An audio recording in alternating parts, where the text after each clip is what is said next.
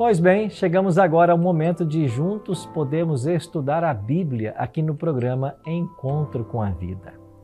Estamos numa série muito especial a respeito das sete igrejas do Apocalipse e hoje chegamos à sétima e última igreja, a igreja de Laodiceia, uma igreja morna, segundo a carta de Jesus para ela. Vamos entender um pouquinho mais sobre esta igreja a sua mensagem e as aplicações para os dias atuais. Mas, como você já sabe, a gente não começa a estudar a Bíblia aqui sem antes fazer uma oração. E eu queria convidar você a nós orarmos juntos para que Deus nos dirija mais uma vez em nosso estudo. Ora comigo?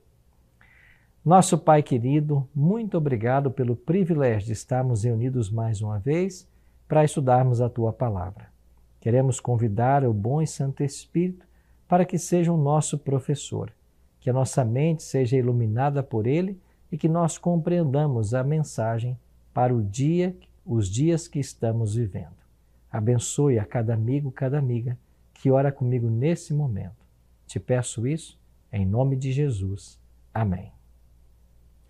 Pois bem, pega a sua Bíblia. Vamos então para esta sétima e última carta. Capítulo 3, a partir do verso 18, eu leio assim: Ao anjo da igreja em Laodiceia, escreve: Estas coisas diz o Amém, a testemunha fiel e verdadeira, o princípio da criação de Deus. Conheço as tuas obras, que nem és frio nem quente. Quem dera fosses frio ou quente. Assim, porque és morno, e nem és quente nem frio, estou a ponto de vomitar-te da minha boca. Pois dizes: Estou rico e abastado, e não preciso de coisa alguma. E nem sabes que tu és infeliz, sim, miserável, pobre, cego e nu. Aconselho-te de mim que compres ouro refinado pelo fogo, para te enriqueceres, vestiduras brancas para te vestires, a fim de que não seja manifesta a vergonha da tua nudez, e colírio para ungires os olhos, a fim de que vejas. Eu repreendo e disciplino a quantos amo. Se, pois, zeloso e arrepende-te. Eis que estou à porta e bato. Se alguém ouvir a minha voz e abrir a porta, entrarei em sua casa e cearei com ele, e ele comigo. Ao vencedor, dar-lhe-ei sentar-se comigo no meu trono, assim como também eu venci e me sentei com meu Pai no seu trono. Quem tem ouvidos, ouça o que o Espírito diz às igrejas. Com esta carta, fechamos o ciclo das sete igrejas do Apocalipse. Viajamos através de Éfeso, Esmirna, Pérgamo, Tiatira, Sardes, Filadélfia e hoje a sétima e última igreja. Aprendemos ao longo desses dias que cada uma dessas igrejas que existiam lá no primeiro século, nos dias de João, apontavam para sete períodos da história pela qual passaria a igreja cristã desde a vinda de Cristo, sua encarnação, até a sua volta em glória e majestade. Sendo assim, a sétima igreja, a igreja de Laodiceia, é a igreja dos dias atuais, porque nós acreditamos estar vivendo os últimos dias da história humana antes da volta de Cristo a essa terra. A palavra Laodiceia vem de Laos, povo, de Caios, julgamento ou justiça. Laodiceia tem a ver com o povo do juízo, o povo do julgamento. E por que recebe esse nome? Porque este período desta igreja começa coincidentemente com o julgamento lá no santuário celestial. Está lembrado que ontem nós estudamos um pouquinho a respeito do ministério bifásico de Cristo e que Jesus, em 1844, começou a julgar as pessoas para saber quem vai ser salvo e ser condenado? Pois aí também começou o período de Laodiceia. E esse, esta igreja começa lá com, em 1844, com o julgamento, e ela vai se estender até o dia da volta de Jesus. Não temos uma oitava igreja no Apocalipse. Laodiceia é a última. Laodiceia era uma igreja transigente. Cristãos frouxos, sem entusiasmo, débeis de caráter e sempre prontos a se comprometerem com o mundo. Eles certamente se achavam pessoas boas, tinham uma excelente opinião sobre si mesmos e sua espiritualidade, mas negavam, entretanto, o poder. É por isso que é chamada de uma igreja morna. O diagnóstico que Jesus apresenta para esta igreja é justamente esse: uma mornidão espiritual. Nem era quente e nem era fria. Vamos a algumas conclusões que podemos extrair dessa carta. A primeira delas é que os cristãos de Laodiceia viviam um alto engano. Eram pobres, mas se consideravam ricos. E Jesus identificou uma autoconfiança absolutamente falsa. Jesus diz para esta igreja: Tu dizes, rico estou e abastado, e de nada tenho falta. Entretanto, não sabes que tu és infeliz, sim, miserável, pobre, cego e nu. Laodiceia se considera uma igreja rica e abastada, de nada tendo falta. Esta autossuficiência, ela é falsa. Por quê?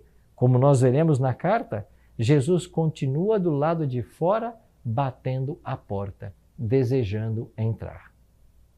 Então, Laodiceia é caracterizada como um povo que vive um cristianismo longe de Jesus, uma religião de formalidades e aparências. As pessoas se consideravam ricas e abastadas e de nada precisando. Essa expressão está em paralelo com aquela parábola contada por Jesus, quando o fariseu vai até o templo e ora de si para si: Graças te dou, ó Deus, que não sou como os demais homens, roubadores, injustos e adúlteros. Você vai se lembrar dessa parábola. E Jesus louvou não o fariseu, Jesus louvou o publicano. E qual foi a oração do publicano? Ó oh Deus, se propício a mim, pecador. Enquanto ele reconheceu sua necessidade, Deus o alcançou. Mas quando alguém é autossuficiente e acha que não precisa de nada, nem de Deus, pouco Deus pode fazer por pessoa assim. Este era o problema de Laodiceia. Laodiceia se considerava uma igreja rica, de nada precisando. Um outro detalhe é que Laodiceia desfrutava de uma autossatisfação. Não precisamos de coisa alguma. Apesar de ser morna em seu amor a Cristo, eles amavam era o dinheiro. E de fato a cidade de Laodiceia era uma cidade muito rica. Havia ali até uma grande universidade, uma faculdade de medicina que formavam médicos. Haviam ali elementos curativos, até a questão das águas mornas ou da mornidão tem a ver com fontes termais que havia na cidade. A cidade de Laodiceia era uma cidade rica, e isso retratava muito bem o estado espiritual da igreja. Uma igreja que se sente rica, de nada tendo falta. Os cristãos de Laodiceia eram também orgulhosos. Eles foram contagiados pela epidemia da soberba. Cristo teve de acusá-los de cego, mendigos e nus. Mendigos apesar de seus bancos, seus bancos de dinheiro. Cegos apesar de seus pós-frígios ou de todos os tratamentos que ali havia, medicinais e nus, apesar de suas modernas fábricas de tecidos. Como disse, uma cidade muito rica. E os cristãos de Laodiceia também provocaram náuseas em Jesus. Eles tinham mais esperança nos publicanos e pecadores do que nos orgulhosos fariseus, como contado na parábola que eu acabei de mencionar. A antiga igreja de Laodiceia desapareceu da antiga cidade, só sobraram ruínas, ou seja, ela perdeu seu tempo de oportunidade. E esse é um risco que todos nós corremos também. Você vai se lembrar que a graça de Deus não estará disponível para sempre. Todos nós temos um tempo de oportunidade. É por isso que em Hebreus capítulo 4, verso 4, o autor bíblico nos desafia ou nos convida: hoje, se ouvirdes a sua voz, não endureçais o vosso coração. Laodiceia perdeu o seu tempo de oportunidade. Nós não podemos perder. Nós precisamos, a cada instante, nos colocarmos nas mãos do Senhor para que a obra dele se realize em nossa vida. Mas existem alguns detalhes interessantes nesta igreja. Primeiro, Jesus se apresenta como aquele que tem os remédios para resolver o problema de Laodiceia. Se o problema de Laodiceia é a sua mornidão espiritual, Jesus tem uma solução para ela. Então, Jesus se apresenta a Laodiceia como um mercador espiritual, ao dizer: Aconselho que de mim compres. Ou seja, Jesus tem a solução para que Laodiceia saia desse estado de mornidão espiritual. Então, Cristo passa a apresentar qual é a solução. Aconselho que de mim compres. E ele começa com o ouro refinado pelo fogo. O que, que significa o ouro refinado pelo fogo? O ouro refinado pelo fogo fala-nos da fé e do amor. Laodiceia precisava da fé em Cristo e do amor ao próximo. Deixar o egoísmo e o amor às riquezas. Aconselho-te que de mim compres ouro refinado pelo fogo. Será que eu e você estamos precisando também desse mesmo remédio que Laodiceia precisava? Fé e amor. Será que você tem se sentido uma pessoa abandonada por Deus? Será que eu estou falando agora para alguém que descreu até da existência dele? Será que a sua fé arrefeceu? Será que a chama da verdade está quase apagando na sua vida? Se isso tudo está acontecendo, Jesus é aquele que tem todo o poder para resolver completamente o seu problema. Ou seja, ele pode mudar a sua vida. Se você comprar desse mercador espiritual o ouro refinado pelo fogo, você vai se enriquecer. Não dos bens terrenos. Eu estou falando de uma fé genuína que se apega às promessas do Senhor e confia nele como uma criança confia num pai a quem ama ouro refinado pelo fogo, fé e o amor. Jesus disse que eu também te conselho que de mim compres ouro refinado pelo fogo e vestiduras brancas para te vestires, a fim de que não seja manifesta a vergonha da tua nudez. Ou seja, Laodiceia é uma igreja que está nu. A nudez dela está patente aos olhos de todos.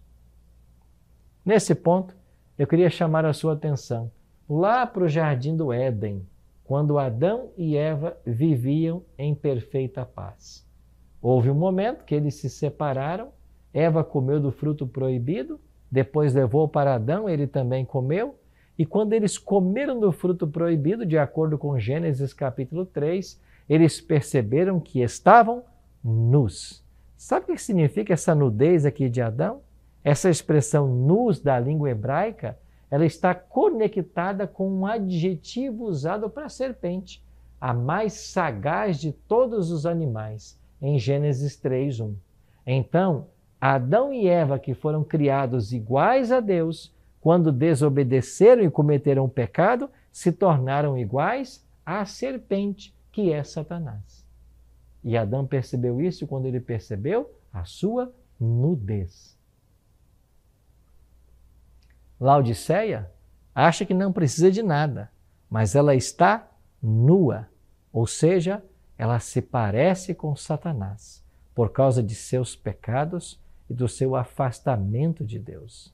Então, para o problema da nudez, o remédio que o divino mercador oferece é vestes brancas. Vestes brancas para te vestires, a fim de que seja coberta a tua nudez. Você sabe que essas vestes brancas na Bíblia são símbolos da justiça de Cristo. Ou seja, quando nós reconhecemos o nosso pecado e quando nós aceitamos a Cristo como nosso Salvador e Senhor, Ele tira a nossa veste de imundície e nos cobre com o seu manto puro de justiça. E assim nós podemos ser salvos, não porque haja em nós nada de bom, mas porque nós somos cobertos pela justiça de Cristo. Ele nunca pecou e nos cobre com o seu manto puro de justiça. É dessa maneira que nós somos absolvidos e salvos exclusivamente por aquilo que Jesus fez e nada do que nós possamos fazer. Laodiceia precisa ainda de um terceiro remédio desse mercador espiritual. Jesus diz: Aconselho-te que de mim compres o colírio para ungir os teus olhos, a fim de que vejas. Não era uma cegueira física, era uma cegueira espiritual. A visão de Laodiceia estava míope. Ela se via como rica e abastada, quando na realidade era pobre, cega e nu. Então ela precisava de um discernimento espiritual oferecido por Jesus. Esse colírio para ungir os olhos é o próprio Espírito Santo de Deus, que quando recebido na alma, ele clarifica as nossas ideias, ele purifica a nossa vida e ele nos dá o verdadeiro discernimento que nós precisamos para termos uma vida espiritual aquecida e não sermos mornos. Somente o Espírito Santo de Deus pode dar a todos nós o discernimento espiritual que nós precisamos para estarmos no caminho certo. Esse é um remédio que Laodiceia teve a chance de obter. É interessante que esse mercador espiritual, o mercador Jesus, ao oferecer esses remédios, nenhum deles precisava ser pago. Por isso Jesus disse: Compres de mim sem qualquer valor, sem qualquer dinheiro. Não é por ouro ou prata, mas é pela graça. A salvação é um dom que Deus oferece à humanidade. É um dom gratuito, diz Paulo em Efésios capítulo 2, verso 8. É um dom gratuito, ninguém paga por isso, nem poderíamos pagar. Mas Deus, em sua grande misericórdia, nos escolheu para nos salvar. E o que precisamos fazer? Simplesmente abrir o nosso coração e deixar que Jesus entre e tome conta de nossa vida. Pois esse era o grande problema de Laodiceia. Agora, Jesus também chama a igreja para uma mudança de vida. E no verso 19 ele diz: Eu repreendo e disciplino a quantos amo. Sê, pois, zeloso e arrepende-te. A disciplina é, antes de tudo, um ato de amor.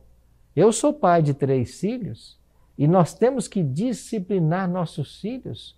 Nós temos que, desde cedo, mostrar para eles que existem limites limites os quais eles não podem romper. Esse, esse ato de disciplinar, de estabelecer o, a, a, os limites, é um ato de amor, porque nós não queremos que amanhã eles sofram. A vida é dura. Eles precisam entender isso. E se nós não entendemos que há limites, que há uma forma de se viver, que se há uma ética, nossos filhos sofrerão muito mais. Então, quando nós disciplinamos um filho, não é porque nós o odiamos, pelo contrário, é porque nós amamos, porque nós queremos ensinar o que é certo. Assim Jesus faz com sua igreja. Ele disciplina a quantos ama. Ele ama os crentes de Laodiceia, a despeito da sua mornidão, mas ele precisa discipliná-los porque eles precisam entender qual é o caminho por onde devem ir. Jesus quer orientá-los em sua vida espiritual. Terceiro, Jesus adverte para a sua eminente volta. No versículo 20 diz: Eis que estou à porta e bato. Jesus está à porta. A gente não diz que as voltas de Jesus está às portas, ou seja, logo, logo ele voltará. E Laodiceia precisa se preparar para este evento. Mas o detalhe mais interessante aqui é que o grande problema de Laodiceia, sua autossuficiência, sua visão míope, se deve porque Cristo não está dentro, mas do lado de fora. Ele continua batendo a porta. Nunca me esqueço de um quadro que certa vez foi pintado, onde um pintor pintou Apocalipse 3:20. Jesus diante de uma linda porta, batendo a porta. Alguém observou esse lindo quadro e disse: Olha, o quadro está quase perfeito. Ele só não é perfeito por um detalhe. E o artista perguntou: Qual? Você esqueceu de colocar na porta a fechadura. E então o artista disse para esse observador: Não, eu não esqueci de colocar. Esta é a porta do coração. Jesus não pode abri-la por fora. Ela só abre por dentro. Esta é uma grande verdade da Bíblia. Jesus bate à porta do coração, mas ele não arromba. Ele não pode forçar a entrada. Aliás, é o diabo quem tenta forçar. Jesus apenas bate a porta e diz assim: Se alguém ouvir a minha voz e abrir a porta, eu entrarei em sua casa, cearei com ele e ele comigo. Quando Cristo fala em cear, em tomar uma refeição com aquele que abre a porta, ele está falando da, da tradição mais amigável que havia nos dias bíblicos. Quando você trazia alguém para comer com você, esse era um sinal de afeição, de amizade, de boa vontade. Nada mais na cultura bíblica poderia expressar esse afeto do que você convidar alguém para cear com você. E é isso que Jesus está pretendendo com Laodiceia. Se alguém ouvir a minha voz e abrir a porta, eu vou entrar, eu vou cear com ele e ele comigo. Mas sabe por que muitas vezes a porta não se abre? É porque muitas coisas estão impedindo a abertura dessa porta. Muitas vezes colocamos tantos entulhos em nossa caminhada cristã, entulhos atrás da porta, que ela não pode se abrir. Ao pensar hoje em sua trajetória espiritual, em sua caminhada, eu te pergunto: será que você tem colocado atrás da porta tantos entulhos ao ponto de que a porta não pode se abrir? Será que hoje não é um dia para você refletir sobre isso? Será que hoje não é o dia para você refletir sobre isso e tirar todo o empecilho que tem impedido Jesus de entrar em seu coração? Talvez eu esteja falando para alguém que tem vivido um grande dilema, alguém que está estudando a Bíblia, que conheceu a Cristo, que deseja aceitá-lo como Salvador, mas tem sofrido pressões familiares por causa dessa decisão. Talvez você tenha aprendido aqui no programa Encontro com a Vida certas verdades da palavra de Deus que você antes não conhecia, mas agora os familiares não entendem a visão que você está tendo da Bíblia e as mudanças que você pretende fazer. Eu não sei quais são os entulhos que às vezes impedem que a porta seja aberta, mas Cristo tem o poder de limpar completamente a nossa casa, de entrar e fazer morada. Isso depende de uma autorização, de um ato de fé que nós precisamos exercer para com Jesus. Amigos, a carta de Laodiceia é uma carta para o tempo presente, porque Laodiceia representa a última igreja do Apocalipse, representa o povo que vive justamente nos dias da volta de Jesus. Nós temos que abrir a porta, ele é o noivo, apaixonado que são em busca dos que são seus. Ele não desiste, não descansa. Ele é o Deus que trabalha noite e dia para trazer seus filhos de volta para casa. Laodiceia é a igreja que vai ver a volta de Jesus.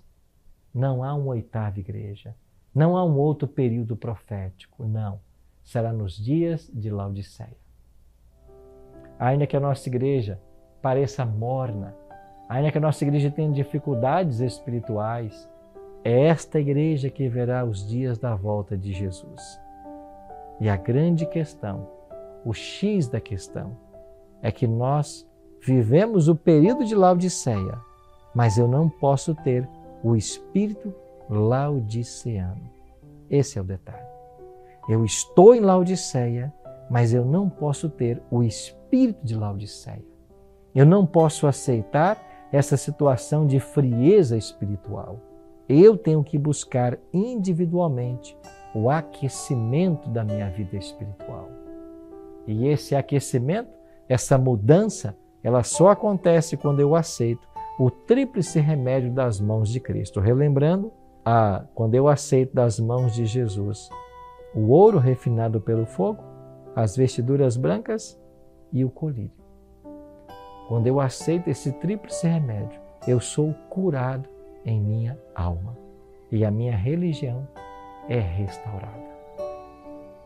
O convite para você hoje é para você, mesmo vivendo o período de Laodiceia, não ter esse espírito autossuficiente dos laodiceanos, mas abrir a porta para que Jesus entre e faça toda a diferença na sua vida. Querido amigo, querida amiga, eu espero sinceramente que hoje seja um dia de abrirmos a porta do nosso coração para deixarmos que Jesus entre e faça morada. Ele tem te buscado ao longo de toda a sua vida. Desde o seu nascimento, Cristo tem trabalhado em você para que você o aceite como Senhor e Salvador. Não perca a chance. Nesse momento, abra o seu coração e permite que Jesus seja entronizado em sua vida. Vamos orar por isto agora?